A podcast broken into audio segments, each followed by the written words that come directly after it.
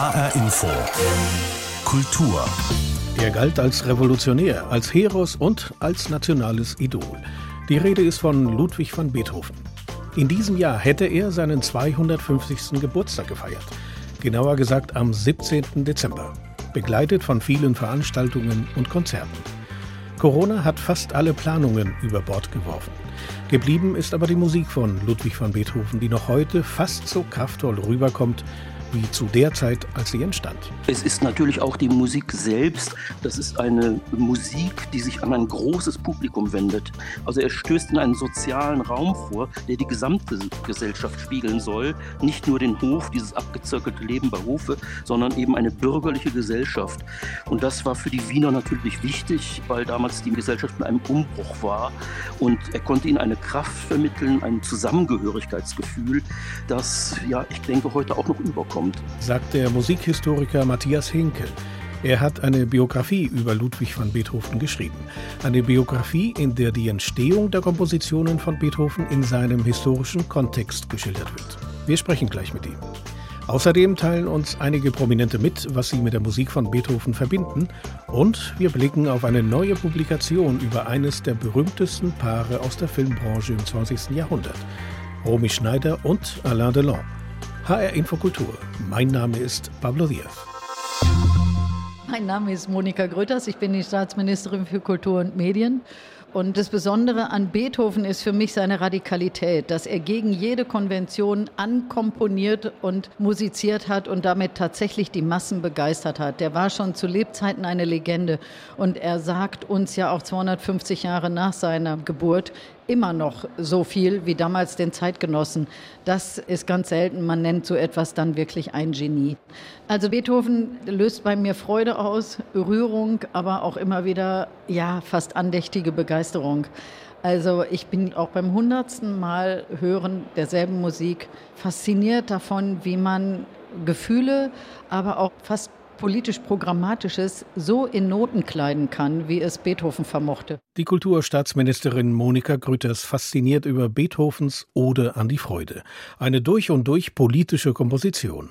Darauf macht uns gleich Lena Bodewein in ihrem Bericht aufmerksam. Denn obwohl viele Veranstaltungen zu Beethoven wegen Corona ausfallen mussten, in diesem Beethoven-Jahr gab es doch einige Highlights, die man tatsächlich hat durchführen können. Dank Internet. Zu diesen Highlights gehörte zum Beispiel das virtuelle Konzert mit mehr als 1000 professionellen Musikern und engagierten Amateuren im Juli dieses Jahres, organisiert vom singapurischen Dirigenten Kachung Wong.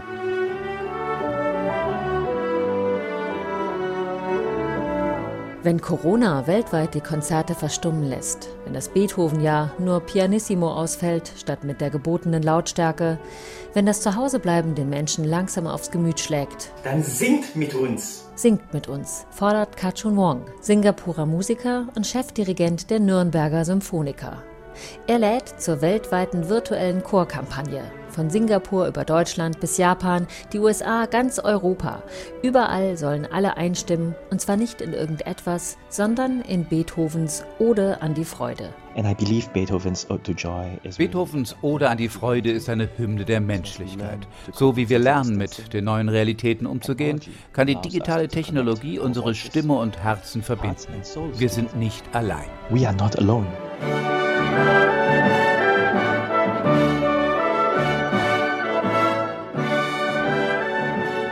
Gemeinsam mit der deutschen Botschaft in Singapur hat Kachun Wong ein virtuelles Orchester zusammengestellt mit Musikern der Nürnberger Symphoniker aus Thailand, Japan, London, Liverpool, im Alter zwischen 10 und 60 Jahren, alle per Video zusammengeschaltet. Zu den Sängern gehören Mitglieder des Dresdner Kreuzchors, des Singapurer Chors St. Elisabeth und auch der gemeinnützigen Einrichtung Child at Street 11 eingespielt und eingesungen von zu Hause.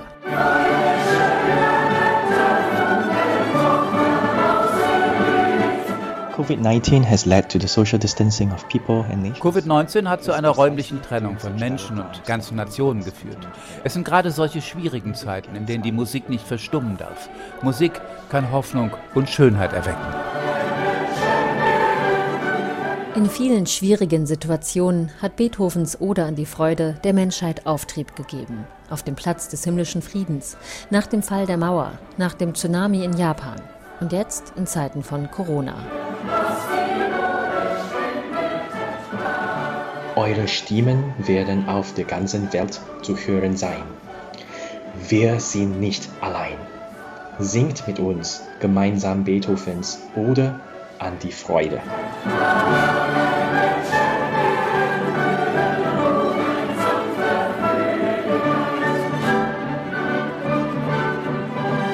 Das größte virtuelle Konzert in diesem Beethoven-Jahr, organisiert vom Dirigenten Kar-Chung Wong aus Singapur.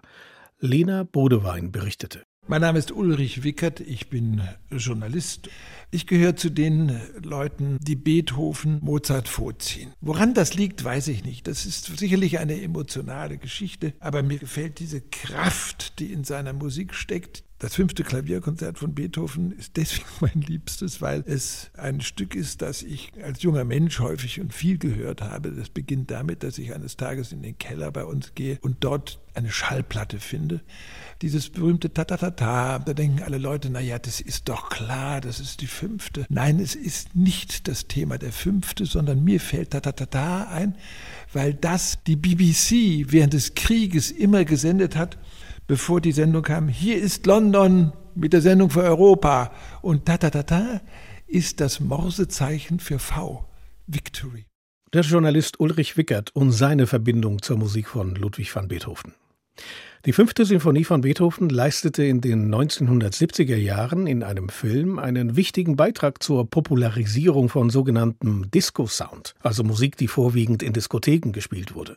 Aber nicht nur. Ein Blick in die Geschichte des Pop und des Rock'n'Roll macht deutlich, Beethoven hat auch Jahrhunderte nach seinem Tod die Musikwelt und die Musiker unserer Tage beeinflusst.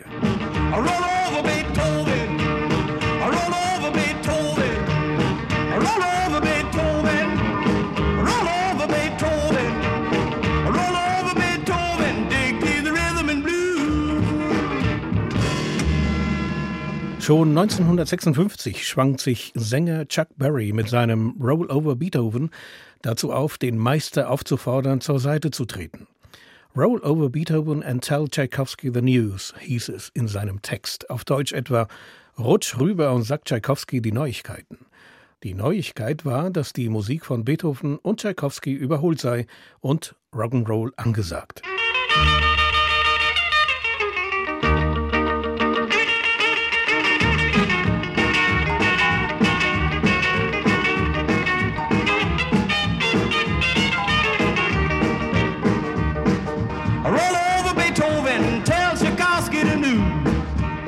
Ein Schuh, den sich die Beatles einige Jahre später anzogen und Roll Over Beethoven 1963 auf ihrem Album With the Beatles veröffentlichten. Allerdings sollte dies nicht der einzige Bezugspunkt der Beatles zu Beethoven sein. So publizierte die Band 1969 auf ihrem Album Abbey Road das Lied Because, das unverhohlen den Akkord der Mondscheinsonate des Meisters kopierte.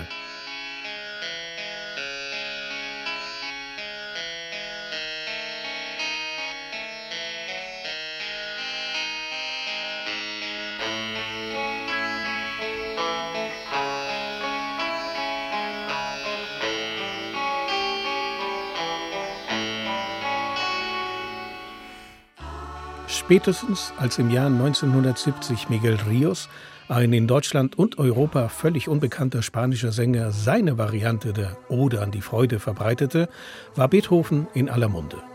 A Song of Joy nannte Rios die internationale Version seines Songs. Ein Erfolgshit in den europäischen Charts.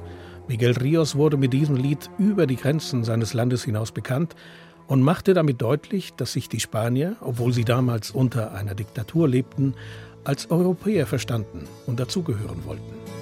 God, sing a song of joy, for peace shall come, my brother.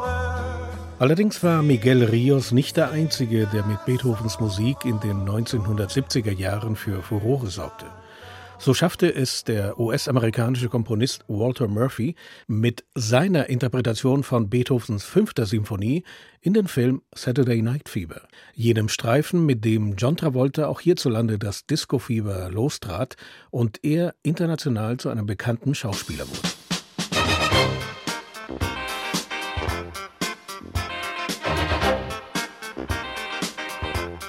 Musikalisch hat sich die Vereinnahmung von Beethovens Kompositionen dem Zeitgeist angepasst.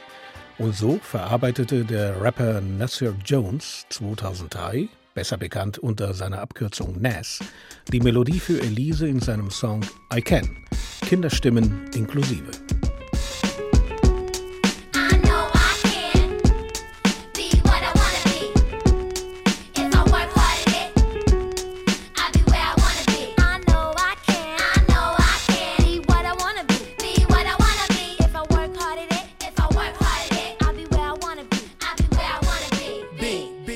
Beethovens Musik in der Rapper-Szene. Was würde Beethoven selbst dazu sagen?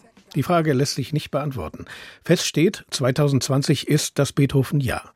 Denn das Musikgenie hätte an diesem 17. Dezember seinen 250. Geburtstag gefeiert. Von diesem Beethoven-Jahr hat man allerdings wenig mitbekommen, denn fast alle Veranstaltungen, Konzerte und Ausstellungen mussten wegen Corona abgesagt werden. Dafür sind zahlreiche Publikationen und Bücher im Zusammenhang mit Beethoven veröffentlicht worden oder werden es noch. Eine davon ist von dem Musikhistoriker Matthias Hinke. Er hat das Buch Beethoven, Akkord der Welt geschrieben.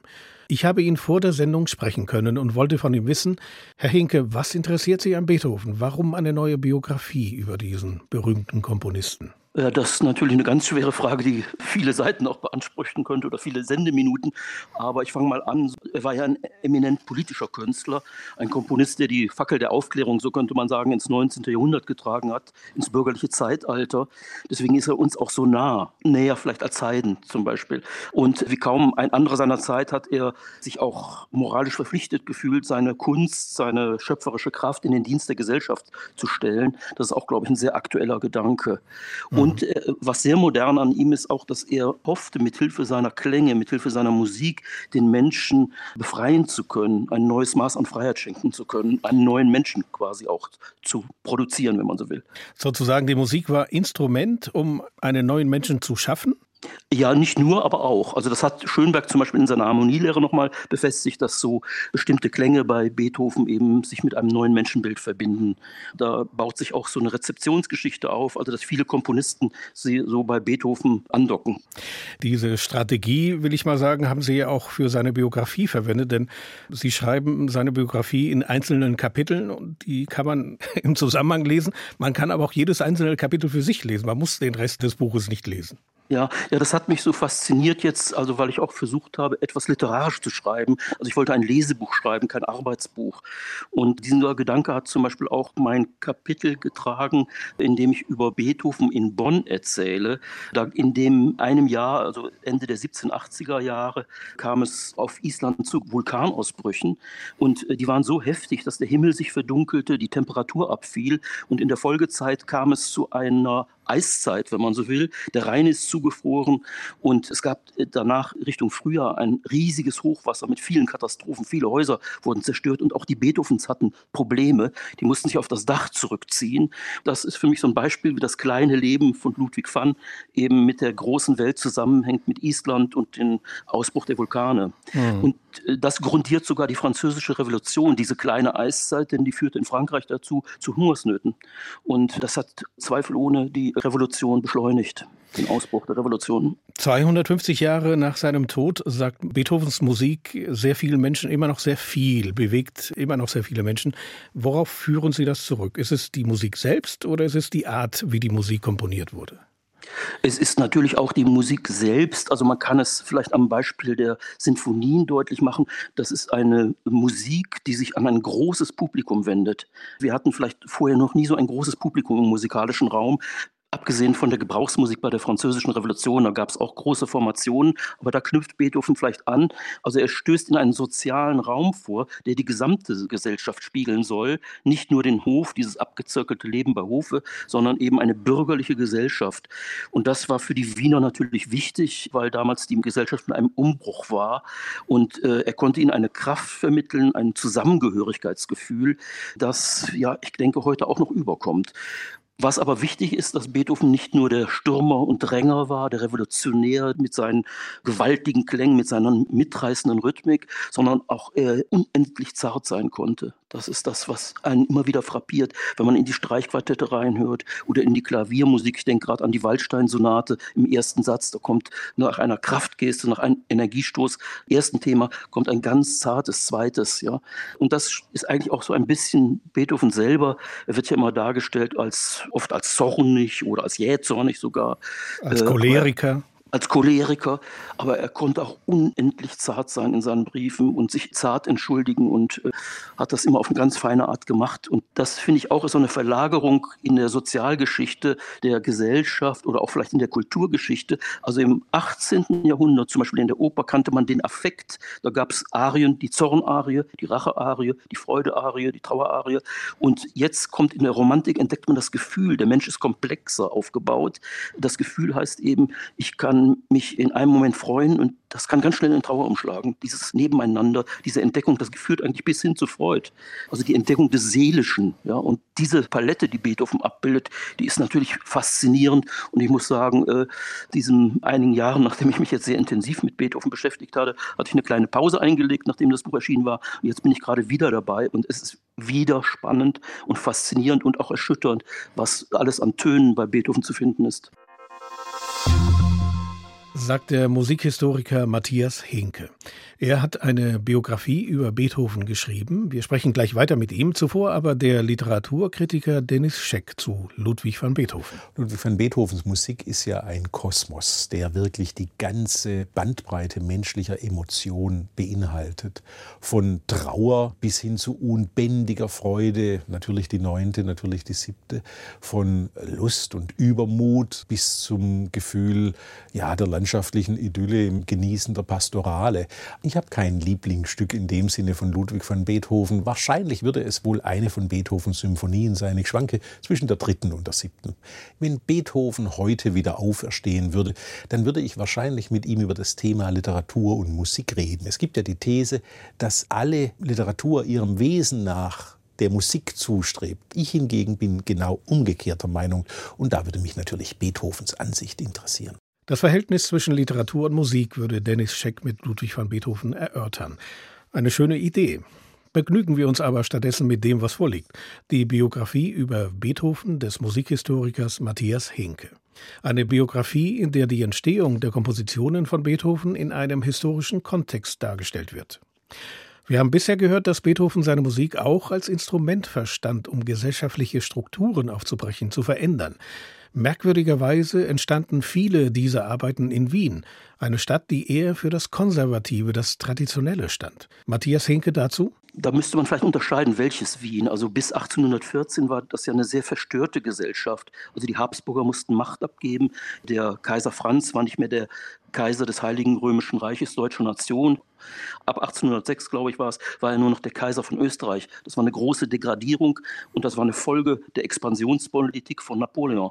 Also in dem Moment war Beethoven wirklich vaterländisch gesinnt und wurde auch so wahrgenommen. Aber nach 1814, nach dem Wiener Kongress, als dann die Metternich-Ära losgeht und sich auch verstärkt, 1818 haben wir die Karlsbader Beschlüsse, die Aufhebung der Pressefreiheit, da wendet sich Beethoven wieder auch Napoleon zu, ja, den er vorher sehr kritisch gesehen hat, wegen der Kriege, unter denen er auch persönlich zu leiden hatte. Ich denke nur an Inflation oder höhere Steuernabgaben und so weiter.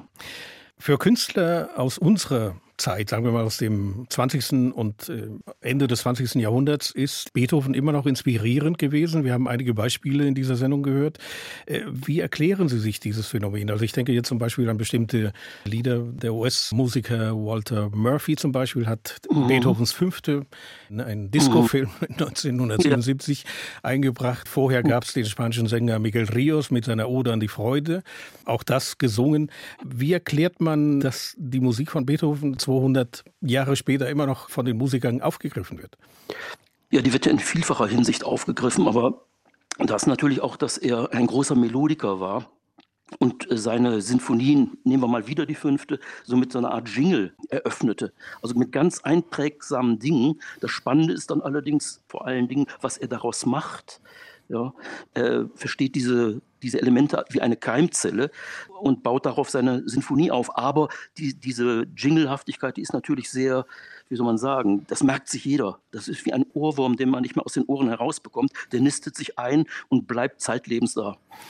Herr Henke, wir sprechen am Ende des Beethoven-Jahres miteinander. Wenn ich Sie bitten würde, eine Bilanz dieses Beethoven-Jahres zu ziehen, wie sehe die aus, Ihre persönliche Bilanz? Das war ein trauriges Jahr, muss ich einfach sagen, weil ich selber sehr viel vorhatte zu hören. Ich bin ein großer Fan der Live-Musik, muss ich sagen, auch, also des konzertanten Erlebens. Wir haben heute großartige Angebote auch. Ich denke an den ähm, Pianisten Levitt, der sehr viel rezipiert wird und gehört wird und den Menschen Freude macht. Aber das Live-Erlebnis ist natürlich auch was ganz Besonderes. Das war Abstinenz, die ich da üben musste. Ich habe mich sehr gefreut darauf, Lesungen unternehmen zu können mit meinem Buch. Ich hatte etwa 30 Einladungen quer durch ganz Deutschland. Die sind bis auf drei ganz ausgefallen. Und der Kontakt mit dem Publikum da, mit dem Beethoven-Publikum, sag ich mal so, der, den bedauere ich sehr. Aber ich denke, Beethoven ist stark genug, es wird ihn nicht umhauen. Sagt der Musikhistoriker Matthias Hinke. Sein Buch heißt Beethoven, Akkord der Welt. Es ist bei Hansa erschienen und kostet 26 Euro. Die Szenen, die Künstler, die Macher, die Kultur in HR Info. Mit der Musikikone Ludwig van Beethoven hat sich diese Ausgabe von HR Infokultur bisher beschäftigt. Auf zwei andere Ikonen, diesmal aus der Filmbranche, wollen wir jetzt unseren Fokus richten. Beide waren das berühmteste Liebespaar des europäischen Films in der zweiten Hälfte des 20. Jahrhunderts. Romy Schneider und Alain Delon. Der Filmexperte und Autor Thilo Wydra hat Weggenossen des Liebespaares getroffen und ein viel beachtetes Buch über die beiden Schauspieler geschrieben. Eine Liebe in Paris Romy und Alain, so der Titel des Buches. Maria Ossowski hat das Buch gelesen und Thilo Wydra getroffen. Welch ein krasser Unterschied. Sie, die Tochter aus gutem Hause, aufgewachsen in der später verhassten Pelzmantel-Schickeria, Nationalikone schon als junges Mädchen, er von X-Schulen geflogen, Schlachter gelernt und gerade aus dem Krieg zurückgekehrt. Romy Schneider, die dreifache Sissi aus Schönau, aus Berchtesgaden, südlich von München. Und auf der anderen Seite dieser schöne, junge, kalte Mann, der war 23, der gerade aus dem Indochina-Krieg kam und bis heute durchaus gerne provokativ sagt, j'étais heureux dans la guerre. Ich war glücklich im Krieg. Thilo Wydra hat ein bemerkenswert kluges und äußerst lesenswertes Doppelporträt dieses legendären Liebespaares verfasst. Romy Schneider wollte raus aus der Überbehütung durch die Mutter Magda, weg von der Geschäftstüchtigkeit des Stiefvaters. Deutschland nahm das 1958 sehr übel. Sissi beim Erbfeind Romy im französischen Fernsehen. Alle reden auf mich ein, du bist verrückt. Der enorme Erfolg, die Riesengagen. Ist das alles gleichgültig? Wie kannst du dich von einem Publikum abwenden, das dich liebt? Und wer sagt, dass du überhaupt etwas anderes kannst? Alain Delon ist so schön, schreibt ein Zeitgenosse, dass sich Mann und Frau, Hund und Katz, Tisch und Stuhl sofort in ihn verlieben müssen. Er ist auch untreu, wagt Ausflüge in kriminelle Milieus. Sie bringt ihm Kultur bei, für ihn zählen Abenteuer, Geld, Immobilien. Delon gab und gibt keine Interviews zu den fünf Jahren mit Romy, aber Wydra hat ihre Freundin Senta Berger interviewt. Er hat mit Georg Stefan Troller, Bertrand Tavernier, Jeanne Birkine und Mario Adolf gesprochen. Alle haben eines beobachtet. Mario Adolf saß mir bei sich zu Hause hier in München gegenüber am Tisch und sagte, Herr Wydra, dieser Alain Delon, er war schön, er war richtig schön, aber er war kalt. Und Romy ist an ihm nicht gebrochen, aber zerbrochen. Sie trennten sich. Romy heiratete Harry Main, bekam Sohn David, später mit Daniel Biasini eine Tochter, aber den frühen Unfalltod ihres Sohnes hat sie nicht verkraftet. Sie starb mit 43. Alain Delon, so Thilo Wydra, hat sie nie vergessen. Er erwähnt sie immer wieder. Es war eine Freundschaft nach der Liebe, die auch er ernst nahm. Und als sie starb am 29. Mai 1982, war er es und niemand anderes, der ihren Sarg bezahlt hat, der ihre Beerdigung organisiert hat und der so weit und so gut es ging die Presse ferngehalten hat. Und er ist einen Tag nach der Beerdigung alleine ans Grab, weil er alleine mit seiner Romy sein wollte. Und ich glaube ihm das. Eine Liebe in Paris, Romy und Alain, diese Geschichte geht in all ihrer Ambivalenz zu Herzen. Sie ist schön und ergreifend erzählt und gleichzeitig ein intellektuelles Lesevergnügen. Maria Osowski über das Buch Eine Liebe in Paris, Romy und Alain. Geschrieben hat es Thilo Wydra und erschienen ist es im Heine Verlag zum Preis von 22 Euro. Und soweit HR Infokultur. Diese Sendung finden Sie online als Podcast auf unserer Internetseite. hrinforadio.de lautet die Adresse. Mein Name ist Pablo Diaz.